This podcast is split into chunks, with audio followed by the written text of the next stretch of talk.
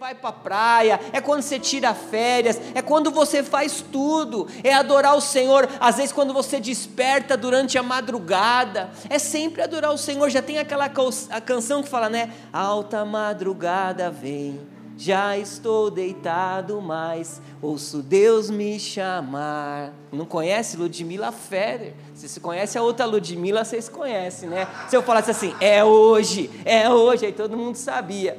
Mas é durante o tempo todo, o Senhor te chama para adorar.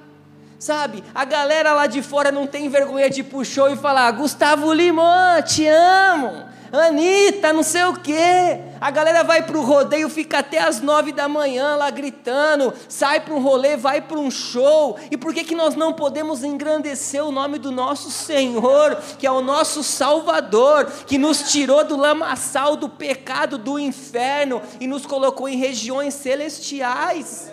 Então por que, que nós vamos nos envergonhar? Eu canto mesmo, eu estou aqui, eu acho que até atrapalho quem está cantando aqui, mas eu não estou nem aí, aumenta o som e canta mais alto que eu, porque eu estou adorando, eu estou louvando.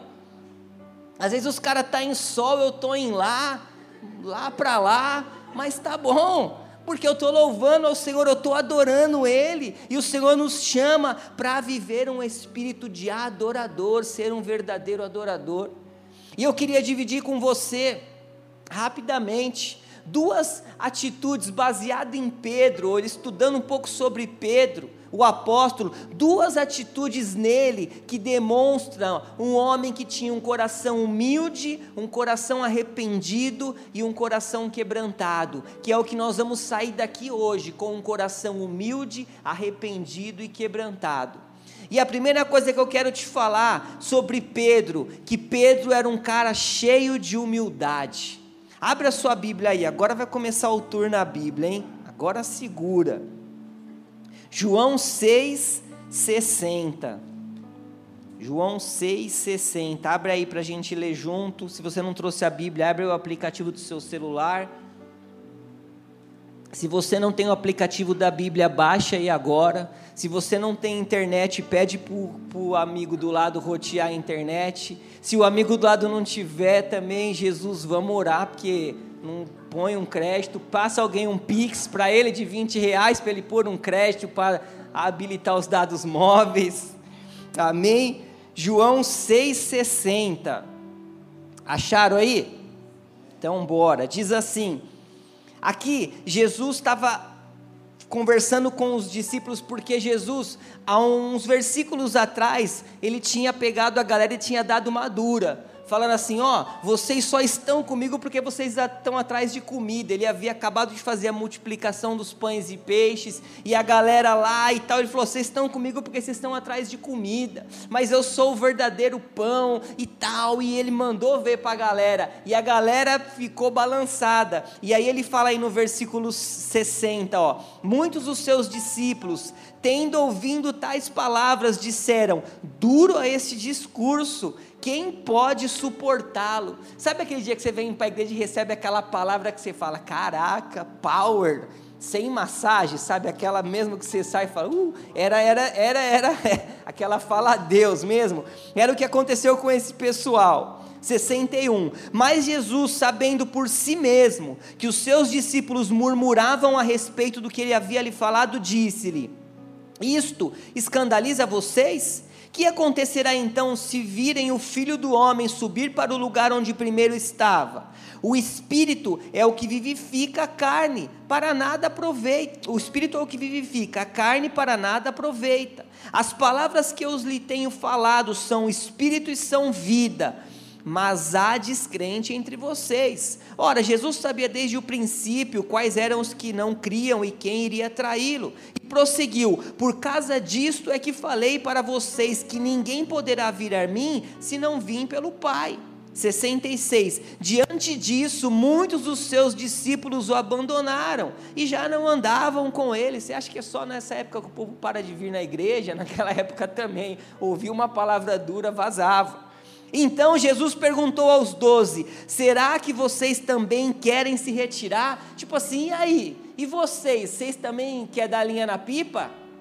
E aí, o 66, 68, Paulo diz assim: Senhor, para quem iremos? Ó, oh, nós cantamos aqui agora, hein? Para quem iremos? O Senhor tem as palavras de vida eterna, e nós temos crido e conhecido que o Senhor é o Santo de Deus. Gente, aqui nós temos Paulo, Pedro dessa declaração, a declaração de um cara humilde, a declaração de que reconhecia quem era Jesus, a declaração de sabia quem era Jesus. Ele ali, ele poderia ter também ficado chateadinho com aquilo que Jesus falou, com as coisas que Jesus falou, mas ele era um cara com um coração humilde, com um coração ensinável, com um coração corrigível, e ele pega e fala para Jesus: "Ei, para quem nós vamos?" vamos? Para onde nós iremos? Porque a gente viu nitidamente que só você tem palavra de vida eterna, só você pode nos guiar. A gente ouve tantas coisas, tantas coisas se manifestando, mas a gente vai resolver andar com você. Olha aqui, ó, sua humildade e o seu coração alinhado à vontade do Pai vai ser como uma bomba no inferno, porque com a palavra fala, a humildade antecede a honra. Assim será com você. Quando você se levanta com um coração humilde, é uma bomba para o inferno. Nada pode te parar. Jesus, Jesus ele tinha um coração humilde. Ele fala lá em Mateus 11, 29, ó: Tomai sobre vós o meu jugo e aprendei de mim, que sou manso e humilde de coração. Se Jesus tinha um coração humilde, nós precisamos também ter esse coração humilde que a palavra fala aqui no Salmo 51. Nós precisamos começar a andar em humildade, estar pronto para ser corrigível, para ser ensinável, para olhar como Pedro fez e falar: Não, só você, Jesus, tem palavra de vida, de vida eterna. Eu não vou dar ouvido mais para nada, eu não vou paralisar mais em nada. Olha isso aqui que eu anotei, ó. A partir do seu coração, Deus vai lhe honrar com vidas, com prodígios e maravilhas, com a plenitude do seu ser. E você será aquele a quem Deus vai olhar e dizer: Bom servo, bom e fiel, sobre o pouco foste fiel, e sobre o muito lhe colocarei. Entra no gozo do seu Senhor. Amém? O Senhor nos chama nesta noite para ter um espírito humilde como Pedro, que reconheceu quem era Jesus. O segundo ponto que eu quero ver com você, a segunda atitude de Pedro, a gente vê um Pedro cheio de arrependimento e quebrantado. Agora vai aí para Mateus 26. Mateus 26, 69. Aleluia. Dá um glória a Deus aí. Mateus 26, 69. Aqui a situação era o seguinte: Jesus havia dado o recado para Pedro. Jesus lá com, com os seus discípulos, e aí Jesus fala assim: Ah, que Jesus disse: Ó, muitos de vocês vão me abandonar, né? Jesus disse aqui, ó, é, que, que ele disse aqui? Esta noite serei uma pedra de tropeço para todos vocês. É outro texto, esse não é esse, tá? Porque está escrito: ferirei o pastor e as ovelhas do rebanho ficarão dispersas. E aí Pedro se levanta, né? E fala assim: Não, eu não vou te deixar, não. Ainda que venha qualquer situação, eu não vou sair de perto de você. E aí Jesus pega para ele e fala assim: Ei, acorda, Pedrinho. Hoje tem campeonato. Pedrinho, acorda, acorda, porque ainda hoje, antes que o galo cante, você vai me negar três vezes. E aí é esse texto que é ocorrido que a gente vai ler agora, aí o 69, 26, 69. Diz assim: Pedro estava sentado fora do pátio. Uma empregada se aproximou e lhe disse: Você também estava com Jesus o Galileu mas ele negou diante de todos, olha lá, a primeira vez, e disse: Não sei o que você está dizendo. Quando se dirigia para a porta, Pedro foi visto por outra empregada, que disse aos que estavam ali: Este também estava com Jesus o Nazareno. E ele negou outra vez com juramento: Não conheço esse homem. Pouco depois, aproximando-se, estavam ali, disseram a Pedro: Com certeza você também é um deles, porque o seu modo de falar o denuncia. Eu acho isso muito legal, sabe? O seu modo de falar, o seu comportamento. Eu acho que ele parecia tanto com Jesus que o comportamento dele já pensou: quem quer ser conhecido aqui por ter o comportamento de Jesus? Demais isso. E aí continua no 74. Então ele começou a praguejar e a jurar: Eu não conheço esse homem. E no mesmo instante, o galo cantou. Então Pedro se lembrou da palavra que Jesus lhe tinha dito: Antes que o galo cante, você negará três vezes. E Pedro, saindo dali, chorou amargamente. Gente, aqui a gente vê um Pedro com um coração arrependido. Esse choro não era um choro de um remorso, mas era um choro de um coração arrependido, porque Pedro amava Jesus. Pedro amava Jesus demais. Sabe, Pedro errou como muitos de nós erramos, quanto muito de nós falhamos. Às vezes a gente quer crucificar Pedro nesse texto, né? Pedro negou Jesus três vezes. Às vezes a gente nega muito mais. Às vezes a gente nega Jesus tantas vezes no dia, às vezes na nossa casa, às vezes quando a gente está no Instagram olhando para aquilo que não pode, quando a gente está em, em sites que não são próprios, a gente está negando Jesus. A gente está negando Jesus quando a gente deixa de falar dele para alguém que precisa quando a gente deixa de estar num encontro, ou a gente deixa de participar de algo, tantas coisas que às vezes a gente faz, a gente nega Jesus. Mas Pedro tinha um coração arrependido, um coração um coração quebrantado, a ponto dele ter voltado ao Senhor, a ponto dele ter se arrependido. E a gente vê uma diferença muito grande, porque Judas também falhou, mas Judas simplesmente teve um remorso. Judas teve um remorso, foi lá e tal, e se enforcou e tirou a própria vida, porque o arrependimento é muito diferente de um remorso.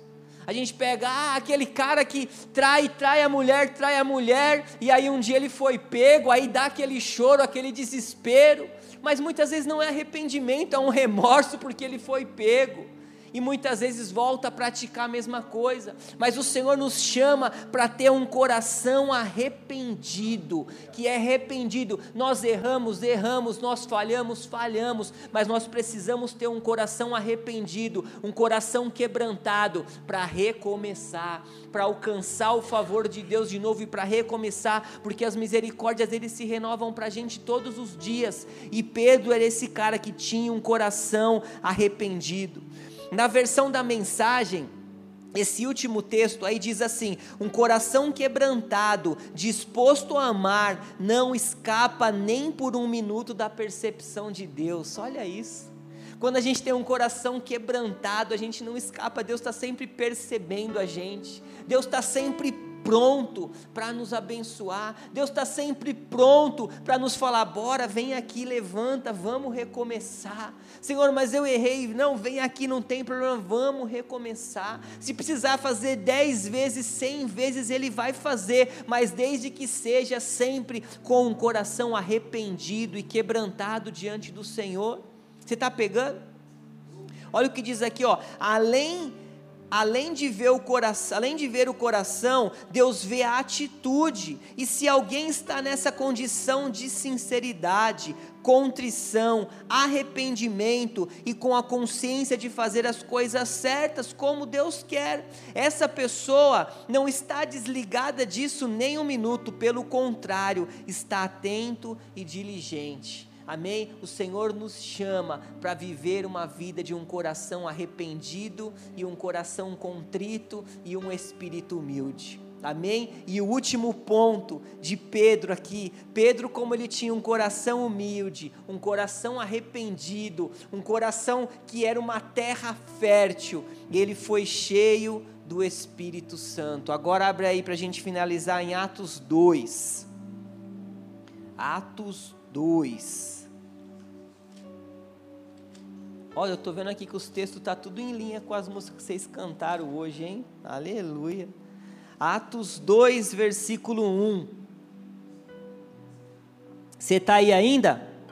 Então estamos junto. Atos 2, verso 1, diz assim: Ao cumprir-se o dia de Pentecostes, estavam todos reunidos no mesmo lugar E de repente veio do céu um som, como de um vento impetuoso, e encheu toda a casa onde estavam sentados. E apareceram distribuídas entre eles línguas como de fogo, as quais pousaram sobre cada um deles, e todos, fala aí, todos, todos ficaram cheios do Espírito Santo e começaram a falar em outras línguas, que é evidência do batismo, né? Segundo o Espírito que lhe concedia que falassem. Estava morando em Jerusalém judeus, homens piedosos, vindos de todas as nações debaixo dos céus. Assim, quando se fez ouvir aquela voz, afluiu a multidão que foi tomada de perplexibilidade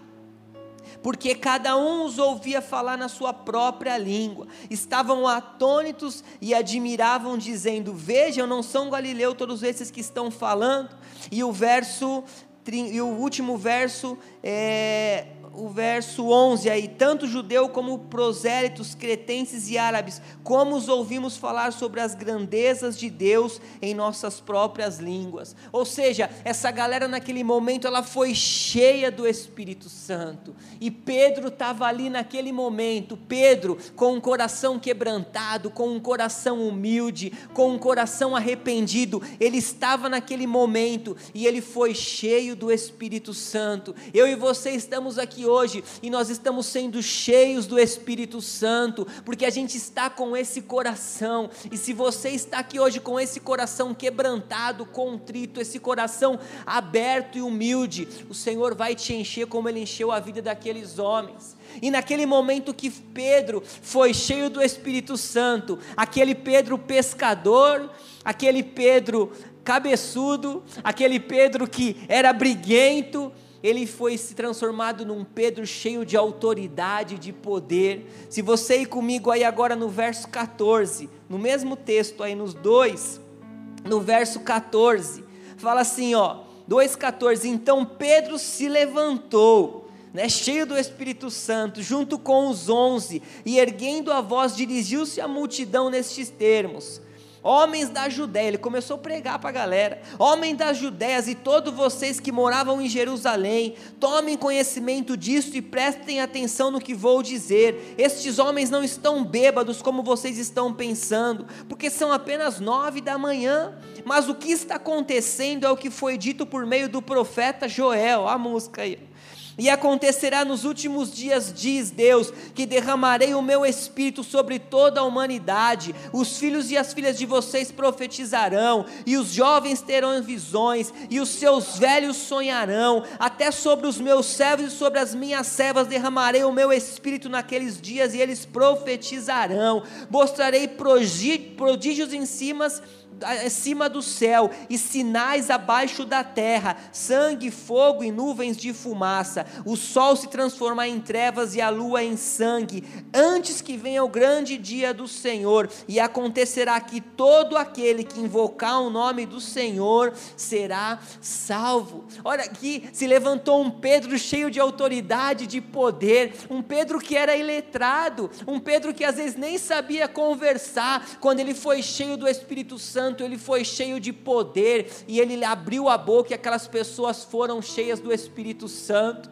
E é o que o Senhor quer fazer comigo e com você, que a gente abra a nossa boca para que as pessoas que estão lá fora sejam cheias do Espírito Santo. Que a gente abra a tua boca, em vez de a gente ficar postando o dia inteiro coisa de política, política, política, abre a tua boca e fala de Jesus. Abre a tua boca e leva as boas novas de Jesus. Abre a tua boca e fala: ó, oh, o negócio negócio, a batata assou, assou, mas tem jeito porque existe Jesus e Jesus está no controle de tudo.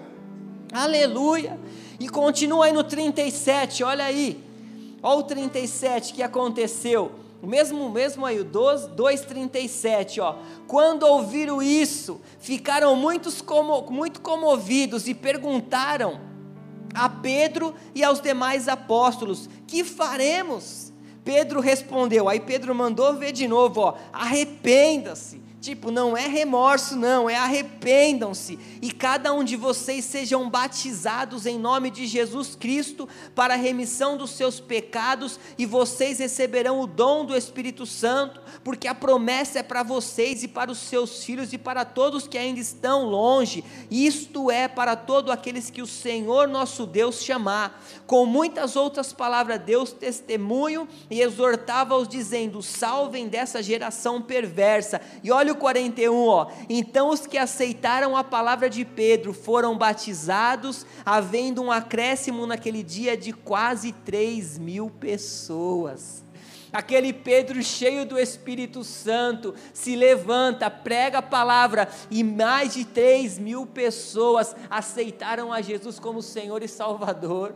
É isso que o Senhor tem para a gente. E esse mesmo Pedro, ele se levanta com poder que se a gente olhar no verso 3, aí ele está andando, ele e João, e tem um coxo lá na porta do templo, e o cara fala assim: Ei, vocês me dão dinheiro aí, me dá alguma coisa.